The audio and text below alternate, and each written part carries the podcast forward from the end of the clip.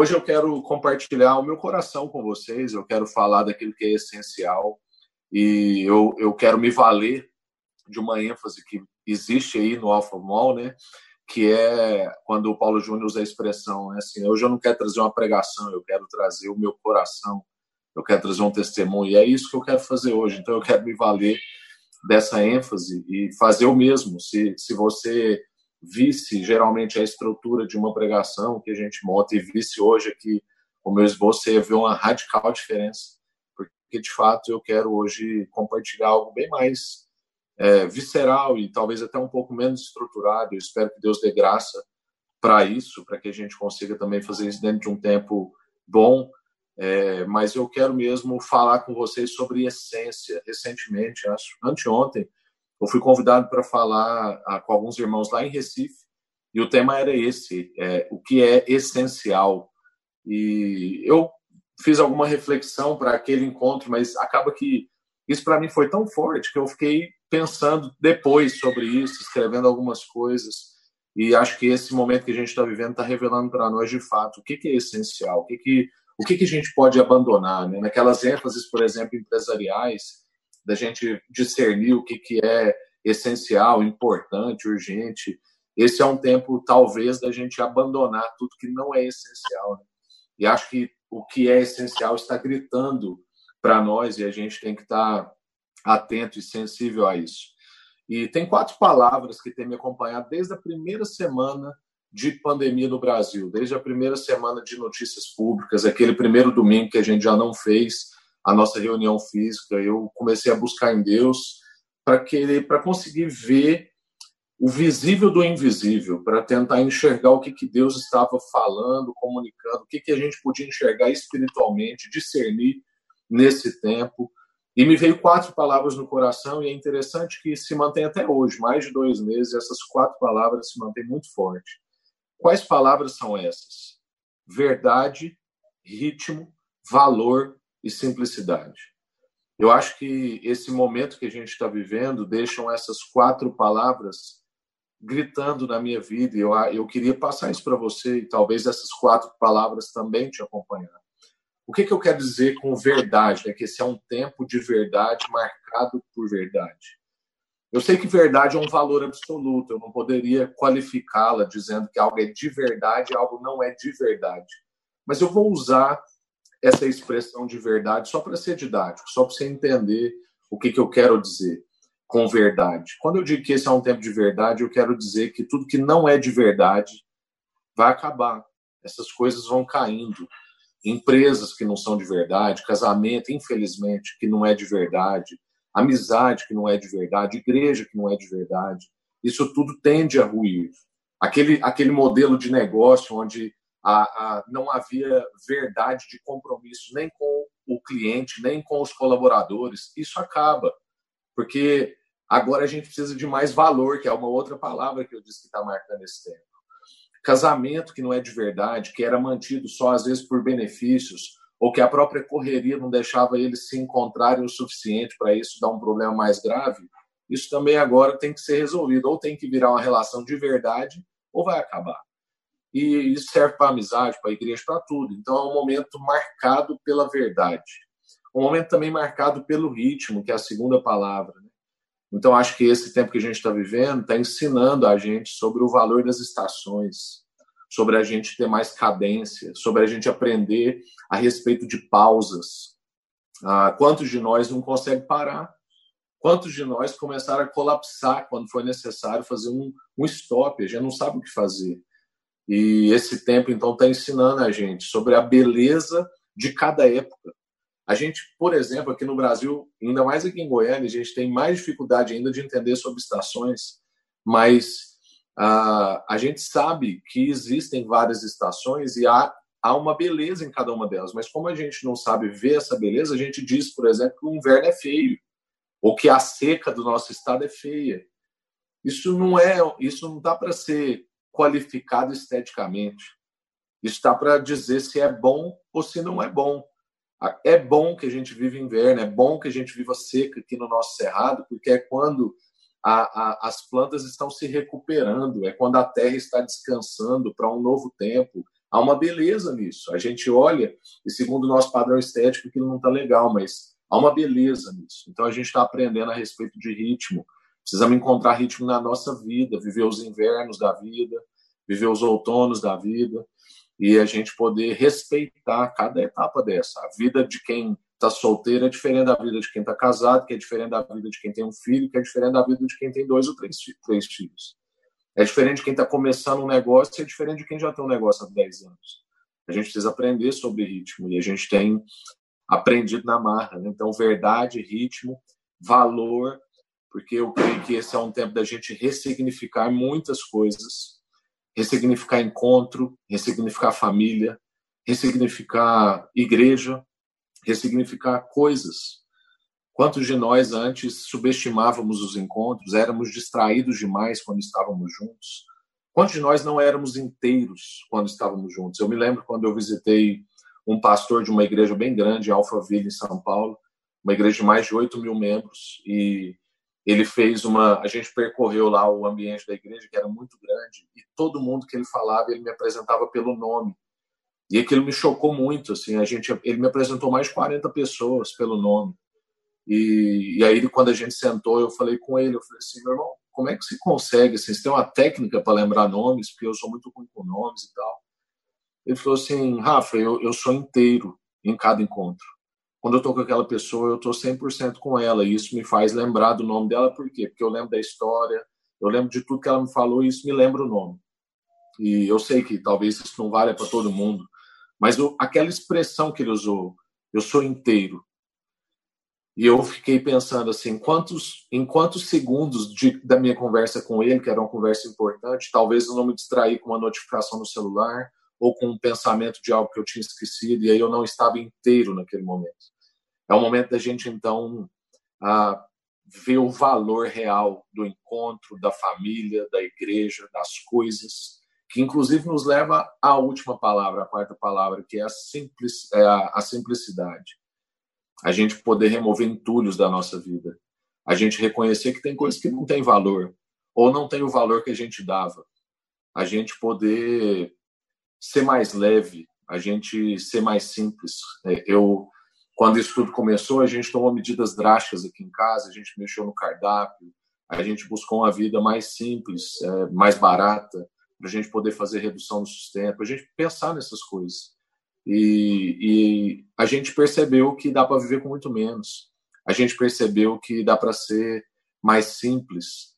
A gente percebeu ah, que a gente às vezes é, gastava sem perceber. A gente começou a dar mais valor em compras. Então a gente chega com as compras, aí bate álcool na sacola, aquele negócio todo.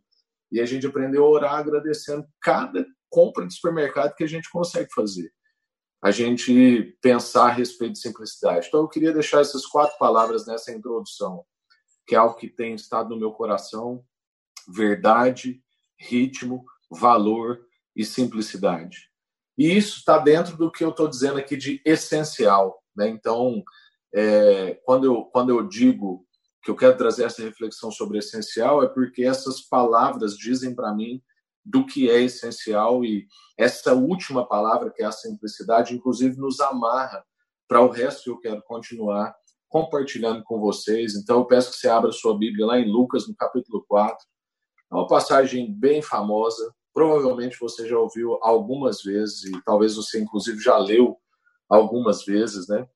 É onde Jesus é tentado no deserto. Eu acho que ali a gente tem então uma uma expressão de essência do que, que é o essencial e Jesus está mostrando como é viver com quase nada por 40 dias e mesmo assim ser pleno, mesmo assim ter o essencial. E o que, que é esse essencial, né? Então, Lucas capítulo 4, verso 1 vai dizer: Jesus, cheio do Espírito Santo, voltou do Rio Jordão e foi conduzido pelo Espírito no deserto onde foi tentado pelo diabo durante 40 dias. Não comeu nada durante todo esse tempo e teve fome. Então o diabo lhe disse: Se você é filho de Deus, ordene que essa pedra se transforme em pão. Jesus, porém, respondeu: As Escrituras dizem: Uma pessoa não vive só de pão. Então o diabo levou a um lugar alto ah, e no momento lhe mostrou todos os reinos do mundo e disse: Eu lhe darei a glória desses reinos, a autoridade sobre eles, pois são meus e posso dá-los a quem eu quiser. Ah, eu darei tudo se me adorar. Jesus respondeu: As Escrituras dizem: Adore o Senhor, o seu Deus, e sirva somente a Ele. Então o diabo levou Jerusalém até o ponto mais alto do templo e disse: Se você é o filho de Deus, salte daqui. Pois as Escrituras dizem: Ele ordenará aos seus anjos que o protejam, eles o sustentarão com as mãos, para que não se machuque o pé em pedra alguma. Jesus respondeu: As Escrituras dizem: Não põe à prova o Senhor, o seu Deus. Quando o diabo terminou de tentar Jesus, deixou até que surgisse outra oportunidade. Então, Jesus, cheio do poder do Espírito, e essa expressão é muito importante para nós aqui, cheio do poder do Espírito, voltou para Galiléia. Relatos a seu respeito se espalharam rapidamente por toda a região. Ele ensinava nas sinagogas e todos o elogiavam. É importante a gente perceber que essa história começa e termina com a mesma expressão: Jesus cheio do Espírito Santo. A gente tem no início Jesus, cheio do Espírito Santo, voltou do Rio Jordão e foi conduzido pelo Espírito ao deserto. Conduzido pelo Espírito. Cheio do Espírito, conduzido pelo Espírito para viver uma experiência. Termina essa vivência, o texto diz que ele, cheio do Espírito, continuava o seu ministério. Hoje é domingo de Pentecoste no calendário cristão e igrejas do mundo inteiro celebram esse domingo, que é, é, é algo que a gente lembra na história, quando Jesus, ali, né, relatado em Atos, a, desce o Espírito Santo, como ele tinha avisado que desceria, e o povo recebe poder e então começa a atuar como Jesus atuava, no mesmo poder, na mesma autoridade. Isso está sobre nós. Hoje é dia da gente lembrar que todos nós somos cheios do Espírito Santo e podemos viver como Jesus viveu. E esse texto, então, diz para nós ah, que Jesus se abdicou daquilo que a gente considera essencial. E eu disse que eu fui convidado né, para conversar sobre esse tema, o que é essencial nesse momento que a gente está vivendo. E eu pensei assim, poxa, quando a gente olha para a vida humana, basicamente três coisas são essenciais. Quais são elas? Água, comida e ambiente. Então, se você pega um, um, um feto ainda no ventre da sua mãe, de que, que ele precisa? Água, comida e aquele ambiente. Você pega uma pessoa que nasceu, ele continua precisando de água, comida e um ambiente. Então, eu penso que isso é o essencial. Isso é o essencial à sobrevivência. E é interessante pensar sobre essas três coisas, que traz para nós o que é essencial, por quê? Porque a Bíblia traz para nós referenciais a respeito dessas três coisas que são essenciais. A Bíblia chama Jesus de água. Jesus se chama de água, né? Ele diz que ele é a água da vida. Quando ele encontra com aquela mulher ali em João 4, a mulher samaritana, ele diz: Olha, se você conhecesse a água que eu tenho para te dar, você nunca mais teria sede. As Escrituras dizem também que a gente deve ser lavado pela palavra, e a palavra de Jesus. Então a gente tem em Jesus essa configuração da água, né? E a gente tem também é, nas escrituras, na própria Bíblia, na história que Deus está contando, a referência da comida. Então, Salmo 119 e tantas outras expressões diz que a gente deve comer disso, meditar nisso dia e noite.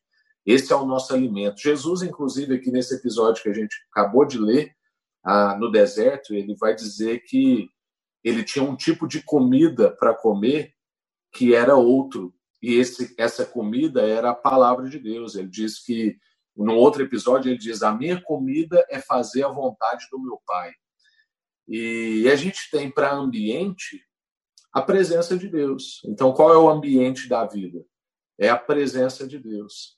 Então, essa, esses três elementos que são a essência da vida água, comida e ambiente também são traduzidos nas Escrituras por Jesus, Bíblia e presença de Deus, né?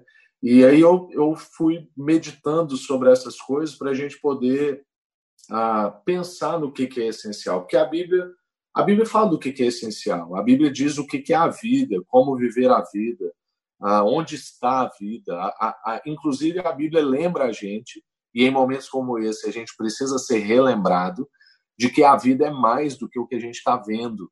A, a vida a vida transcende essa realidade. Há um, inclusive há um desejo de transcendência no nosso coração. E isso aqui, por isso que todos nós queremos mais. E quem não encontra com Jesus continua querendo sempre mais e nunca é o suficiente. Você pode encontrar com a pessoa que tem de tudo e ele vai dizer que ele ainda tem novos alvos e novas metas, porque a gente tem um desejo insaciável por mais. E por isso que a gente precisa encontrar Jesus, para que a gente não queira saciar esse desejo em coisas, mas a gente sacia esse desejo em Jesus. A gente entenda que há mais que a vida que a gente vê, há uma vida que é eterna. E aí tem uma expressão nas Escrituras que me intriga muito e fala sobre essencial, e já a gente volta para essas três coisas que eu disse, mas é importante dizer isso, né? Naquele episódio de Jesus com Marta e Maria, ele usa a expressão uma coisa é necessária. E a gente também vê isso em Paulo. Paulo é, fala mais de uma vez, né? Ele fala uma coisa eu faço, uma coisa é necessária. E existem outras outros lugares na Bíblia que tem isso. E o que que isso fala? Isso fala de essencial. Essencial é uma coisa. Então qual é essa essa uma coisa, né? Então, quando Jesus está conversando com com Marta e Maria, essa uma coisa é é a relação com Jesus, é a, é a presença de Jesus, é o próprio Jesus que é a água que nós estamos dizendo. É, ele, o conteúdo dele está contido nessa comida que é as Escrituras. E o bom é estar nessa presença, nesse ambiente que é a presença de Deus. Então, o que, que é essa uma coisa? Né? E acho que é tempo lembrando daquelas quatro palavras que eu disse na introdução, é tempo da gente ir reduzindo muitas coisas e tendo coisas que são a verdade, lembrando para a gente o real valor das coisas, encontrando ritmo nessa jornada e a gente então poder ser simples, removendo entulhos e desfrutando melhor ainda né, dessa água, dessa comida e, e desse ambiente e pensar, então, o que, é essa uma coisa e como é que eu posso viver essa uma coisa. Paulo também, quando fala uma coisa fácil, essa uma coisa é prosseguir para o alvo que é Cristo, né? Então ele, ele, ele diz uma coisa que é feita em duas etapas, né? Que ele diz assim, uma coisa fácil, deixando as coisas que ficam para trás e avançando para as que estão adiante, eu prossigo para o alvo. Então parece até contraditório, porque ele diz uma coisa fácil e ele narra duas coisas. Mas é porque, de fato, ele faz uma coisa, que é prosseguir para o alvo. Agora, isso é feito em duas etapas. É a mesma coisa na nossa vida. Uma coisa a gente faz, viver com Jesus. E isso é feito em algumas etapas. Bebendo dele, sendo lavado por ele, santificado por ele, comendo das Escrituras, conhecendo a Deus, descobrindo a vontade de Deus, lendo a grande história que Deus está contando e também vivendo nesse ambiente que é a presença de Deus e esse ambiente se caracteriza pela comunhão, né?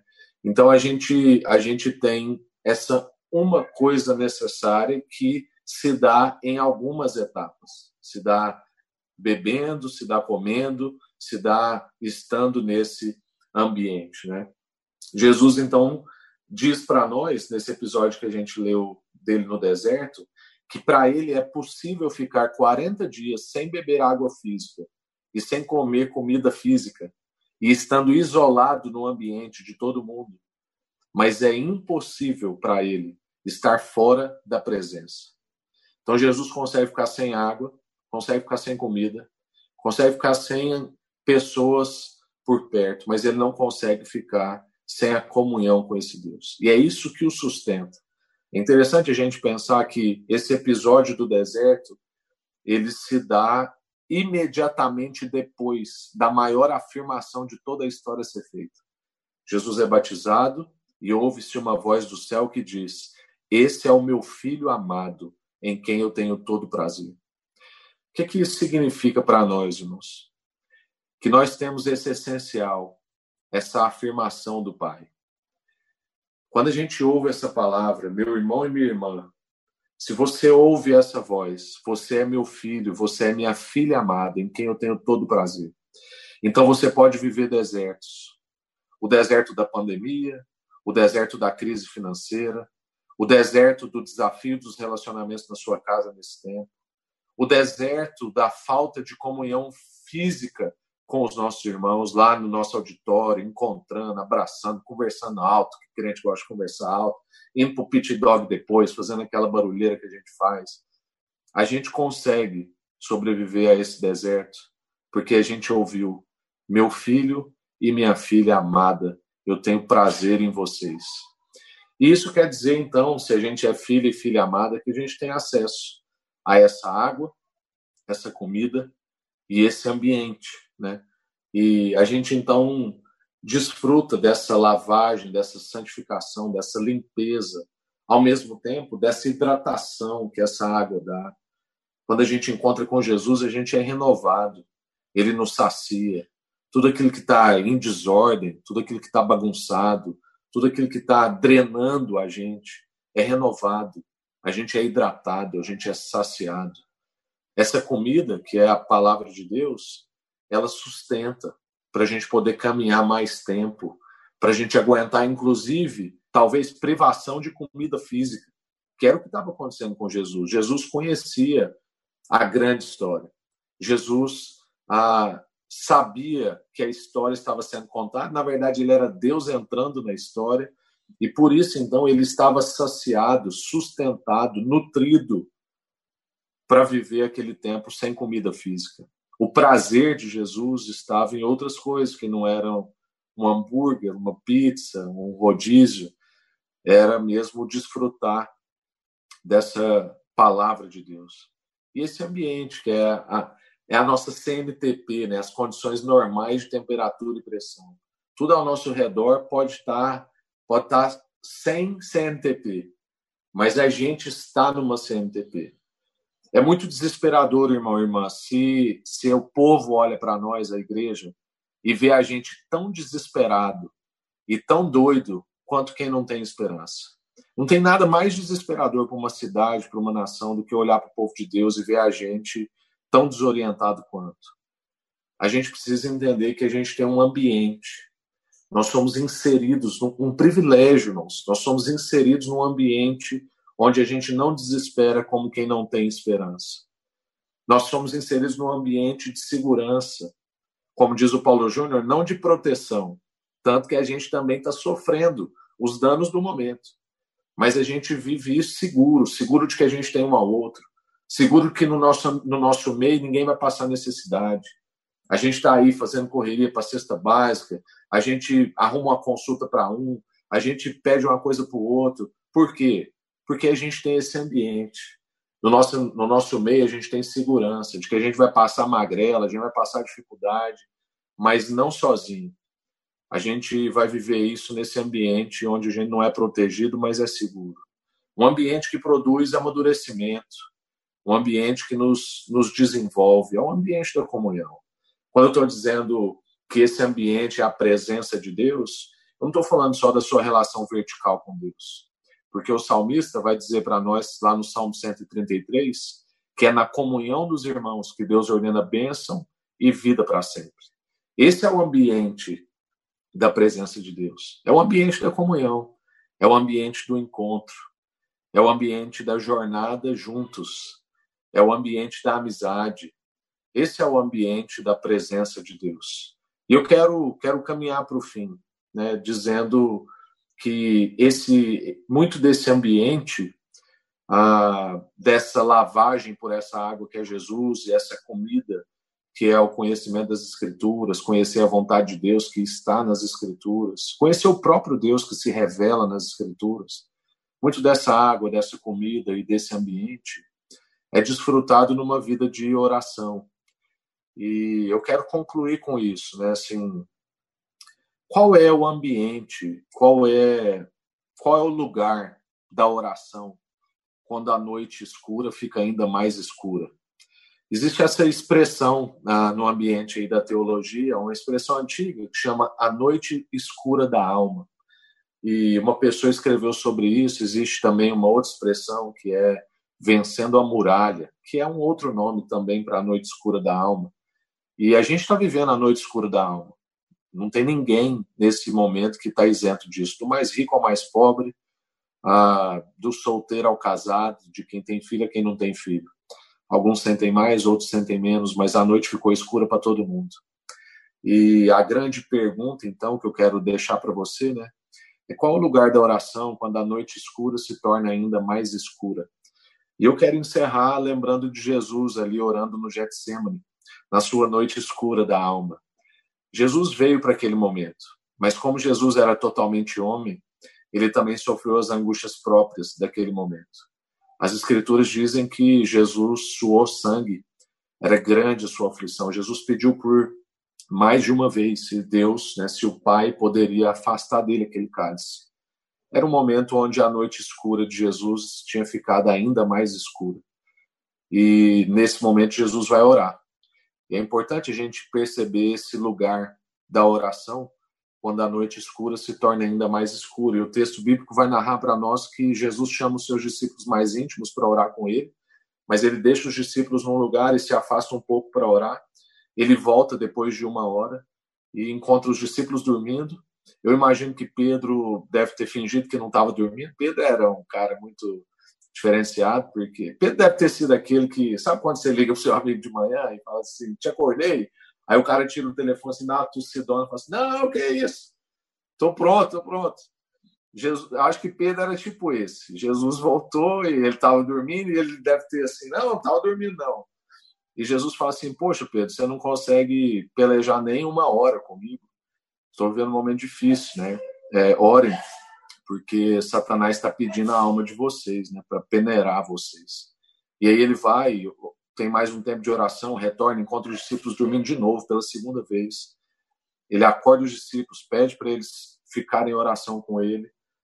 E aí ele vai pela terceira vez e retorna e os discípulos estão dormindo de novo, então ele diz: basta, é chegada a hora.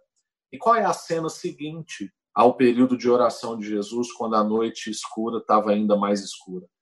É o momento da prisão né, de Jesus, é quando ele vai ser levado para a sua crucificação.